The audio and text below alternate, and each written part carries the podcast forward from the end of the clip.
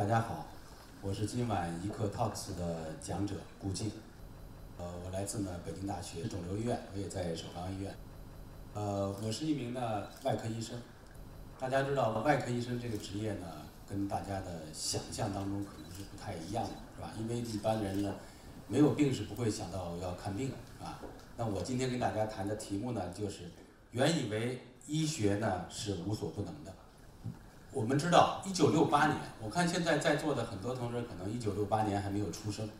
一九六八年呢，在中国的大地上呢，发生了一件事情。这件事情呢，就是一个农民。这个农民呢，他得了肿瘤。这个肿瘤呢非常大，他每天呢只能坐在床上，他根本就躺不下。那么这样一种生活状态呢，让他持续了很多年。但是呢，后来他实在是忍受不了了。这时候，有亲人解放军给他把这个瘤子去掉了。那从那时候，我就觉得当医生是非常了不起的事情，能够把这个病人肚子里这么大的一个东西拿走。当时的报道是多少呢？九十斤重的大瘤子，啊，非常大。那么就是现在医学，我做了三十年的医生，现在来看这样的肿瘤。要切除也不是很简单，啊，所以我觉得医学那是非常了不起。但是呢，我当医生当了很多年以后呢，我就感觉到，医学呢，实际上有很多很多的很快速的发展。比如现在，现在的医学已经发展到什么程度呢？我们机器人的手术是在法国的一个手术室给一个美国的病人做手术。为什么能做到呢？这就是现在的远程医疗。那么我们知道，在美国发明这个机器人手术的时候，当时是什么想法呢？他就说，我们的宇航员登月，他要在月球上住那么长时间，万一他要阑尾炎犯了怎么办呢？那我就通过这个手术器械，由地球上的医生给月球上的工作站的病人手术。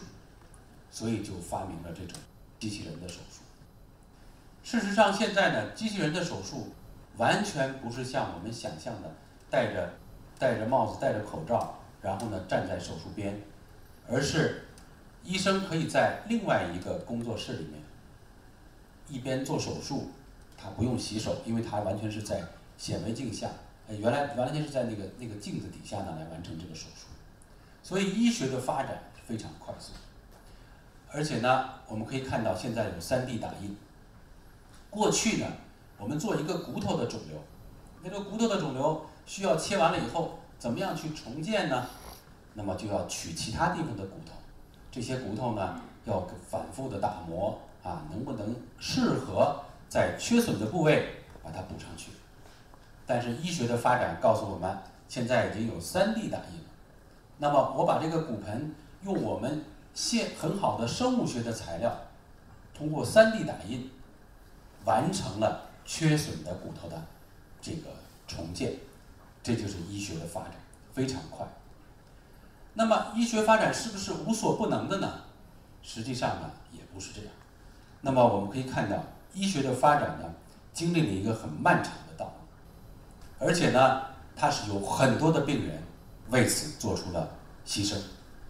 很多的医生为此做出了很多的奉献啊！我在九二年的时候呢，到了法国去学习。有一天呢，我就去这个诊室，到手术室准备做手术。后来那个大夫说：“哎，说 Doctor Gu，你跟我出去一下。”就他就我就跟着他走走走走到医院里头，有点不对了。走到医院那个停机坪了，那就是一个一个一个停飞机的地方。后来啊，他说的这个。飞机来了，你跟我上飞机。哎，我说这是咱们去哪儿啊？他说我们去取个器官。这个我从来没经历过啊。我说这个取器官怎么取？他说你跟着我走，我就跟着走，坐了小飞机，小飞机坐六个人。我头一次坐六个人的飞机，我就很紧张，因为嗯也没有安全带，飞了半个小时，飞到另外一家医院。到那以后呢，我们就下去了，以后就进了手术室，换了换了衣服以后呢。就说今天呢，我们是取器官，因为我那时候是跟他学器官移植嘛，取器官，我想这个这个怎么取啊？他说这是一个车祸的人，病人。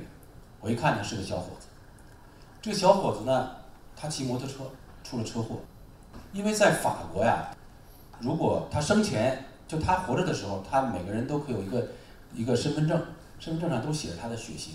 他如果一旦出了以后，他可以表示说我愿意献出我的器官。所以后来呢，这个病人呢出了车祸以后呢，就送到了医院，后来呢就叫脑死亡了。就脑死亡的意思就是说他的意识不可能恢复了。那么这种情况下，心脏是在跳动的，但是呢，他是不可能再回来。家属呢，呃，也赶到了，那么就说要愿意献出这个器官。那我们去做什么呢？就是要取这个，把这个器官取出来。心脏呢是耐缺血时间最少的、最短的，所以他心脏在跳动的时候，先要把心脏取出来，然后呢，我们要取肝脏。那么肾脏是最耐受缺血的。那么肾脏呢就可以最后取，所以心脏的这个专家们先把心胸腔打开，把心脏拿走了，然后呢我们再把肝脏拿走，最后呢肾脏再拿走。他这一个人的脏器呢捐给了很多人。那这种情况下，最后呢等到取肾的时候，麻醉医生也都离开了。最后呢有医生呢给这个人呢做一个这个这个包扎，然后呢呃给他要要一个仪式啊，然后呢。对家属呢也表示感谢。这件事情对我震动很大，因为我觉得医学怎么能，就是说，呃，他还是一个活的人吧。要是在我们这个这个这个家乡的话，我觉得这种情况下好像不太可能。但是呢，在法国那个时候呢，就已经成为事实。那么我们作为一个医生，除了我们掌握技术以外，我们呢也很强调什么呢？就是医学的人文，这个呢是我在当医生的时候呢，有一年去一个地方实习，我就遇到这么一个病人。这病人因为我是个实习大夫嘛，我很年轻了。老师说你去那个二十五床的看，给他取个病史，那我就要到病房的到病人的床前，给他问他病史。那问病史的时候呢，我就这个人呢是一个肺癌的病人，他已经在医院里呢住了半年。他的这个肺癌呢已经是晚期了，大家知道晚期的概念是什么？就是说他是没有办法治愈的。说白了就是他在等待着这个生命的终结。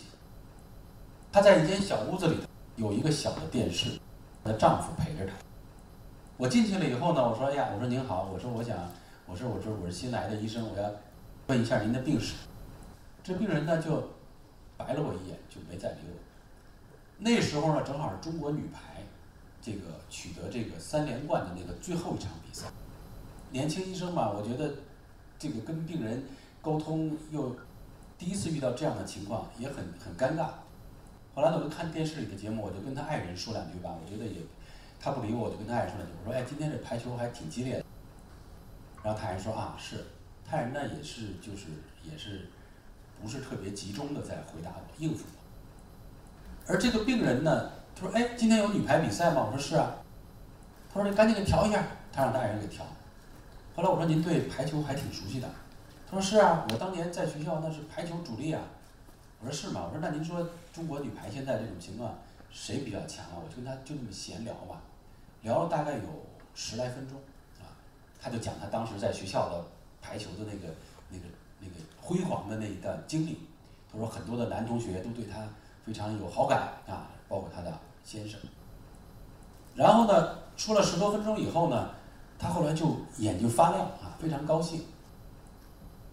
在这时候呢，我们老师来叫我说：“你，你，你赶紧回去。”后来我就出来了。我说：“那我下次再给您采病史啊。”他说：“好好好。”他就我就出来了。出来以后，他爱人就追着我出来，就抓着我的手啊，就两眼就全都是眼眼泪。然后后来我就特别紧张，因为我是个小大夫，我第一次遇到这种情况，因为病人家属对我什么意思啊？跟我哭，我是犯什么错误了？后来他说的大夫，那个呃，我感谢你。我说您别感谢我，我说我是一实习大夫，我什么都没干呢，我第一天来，您感谢我什么？他说我在这住了半年了，我每天陪着他，我都不知道用什么话和他说。他说今天这二十分钟是他半年来最高兴的，我感谢你。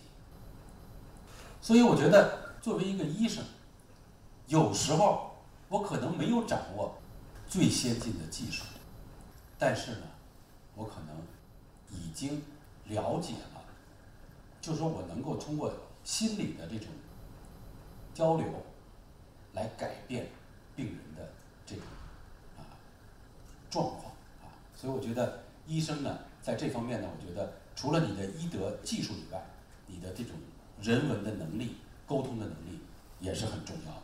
医学跟科学有什么不一样？我们在思考这样的问题，因为我觉得医学是什么？医学是温暖。我有一个同学呢，得了乳腺癌，得了乳腺癌以后呢，他就到我们这个这个到到我们医院来做手术。后来有一次呢，说他今天做手术，我说好吧，我说那我我来我来我来我来看。后来呢，他说的那个，他就躺在这个手术室的那个门口，因为呢，我们做手术，大家知道乳腺癌，他要先取一个活检，取完活检以后呢，你在外边等着，手术室外等着。如果是癌呢，你就得再进来做根治的手术；如果不是癌呢，你就回去了。那也就是说，一个好消息，一个坏消息。那对于这我的同学来说呢，这个等待的时间就非常漫长。当然，不光是他，所有的做乳腺癌的病人可能都要这样的经历。那这种等待的时间当中呢，在手术室，你想一个冰冷的手术室，走，你躺在楼道里，没有任何人跟你说话，人们从旁边走过，这种情况下有时候是很可怕的。所以呢，后来我就跟他上去跟他聊聊天儿，哎，我说你怎么样啊？他说怎么样？然后我们就聊啊，同学这个那的，就他躺那他就觉得不太紧张了吧？但不幸的是呢，病理出来了，他还是个癌，他呢就含着眼泪又又被推进手术室。很多年以后呢，我看见他了，他还活得很好。他就跟我说：“哎，你那上次跟我聊的那几句话，对我印象太深了。”我说：“我跟你聊什么了？”我说：“我都忘了。”他说：“呀，你知道，也就是你最了解这个病人躺的这个状态呀，真的是很很紧张。”他说：“你跟我聊的那句话，每句话我都现在都能知道。”他说：“为什么呢？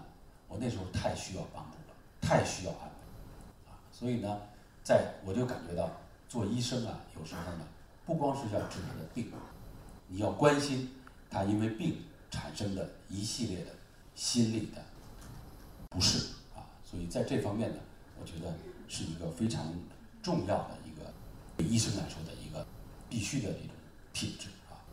那么在我们当中，你说我是外科大夫，你说我切完了标本，我给大家看这样的标本，觉得非常可怕啊，这是一种很血腥的战斗场面。这个尤其你大家，我是做消化道的，很多人我拿出来给他看标本，病人都躲开了，甚至于呢捂着鼻子，有的人甚至于要晕倒。我们也在教我们的医生，怎么样去关心我们的病人，他们的真心内心的感受。尽管现在医患关系很紧张啊，大家呢对医学认识呢有很多的差别，但是呢，实际上现在呢啊，我们在医学教育当中也在鼓励。和教育我们的病人和医生啊，都要有人文的精神啊。人文的精神的体现呢，实际上对我们的医学的发展是最重要的。我有一个病人，他有一个女儿，十呃十九岁，得了什么癌呢？得了结肠癌，而且呢腹腔里广泛的转移。后来呢，他就问我，他说：“大夫能治吗？”我说：“现在呢，我可以给你做，但这个手术呢，确实不好。”而且愈后是不好，手术呢要花掉你几万块钱。他说：“大夫，我还有一个儿子，我就这点钱，我把房子都卖了。我要能把这个钱能治把我女儿治好，我就豁出去了。如果我女儿治不好，我儿子结婚就没钱了。”他说：“您能帮我选择？在座的咱们各位，咱们能帮人选，咱没法帮人选。”后来呢，我就说呀，我说我理解你啊，你呢也是这个呃，也喜欢也心疼你的儿子，也心疼了你的女儿，但是呢，我觉得医学是有限的。作为医生，我可以不跟你说这话，但是我觉得我我今天要跟你说，你这个病啊，确实我治不好。你花了这么多钱，你的结果就是一年以后，你的女儿肯定要离开你。我建议你，这也不是你无情，我说你得面对现实。你呢尽了力了，医生尽了力了，医学尽了力了，你呢，我建议你带着你的孩子回去吧。那作为医生来说，我可以不说这话，但是我觉得我要实事求是的告诉他，我跟他说，因为生活还要继续，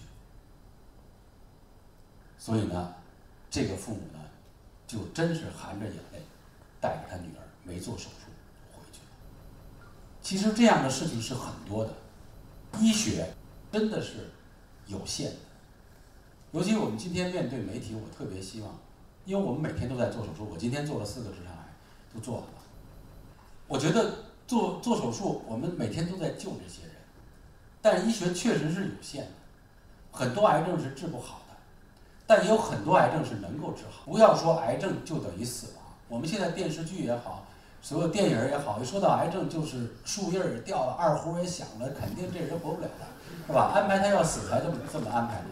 但实际上呢，大家对我们医生呢也不能完全没有不抱希望，我们其实能救很多人。但是呢，医学确实是有限的，很多人我们是治不好，所以在这方面呢，就像这个加拿大的一个特鲁多医生，他曾经说过的一句话，是吧？医学呢，叫什么？有时是治愈，常常是安慰，总呢呃总是去帮助啊，所以医学呢是有限的。我今天就讲到这儿，谢谢大家。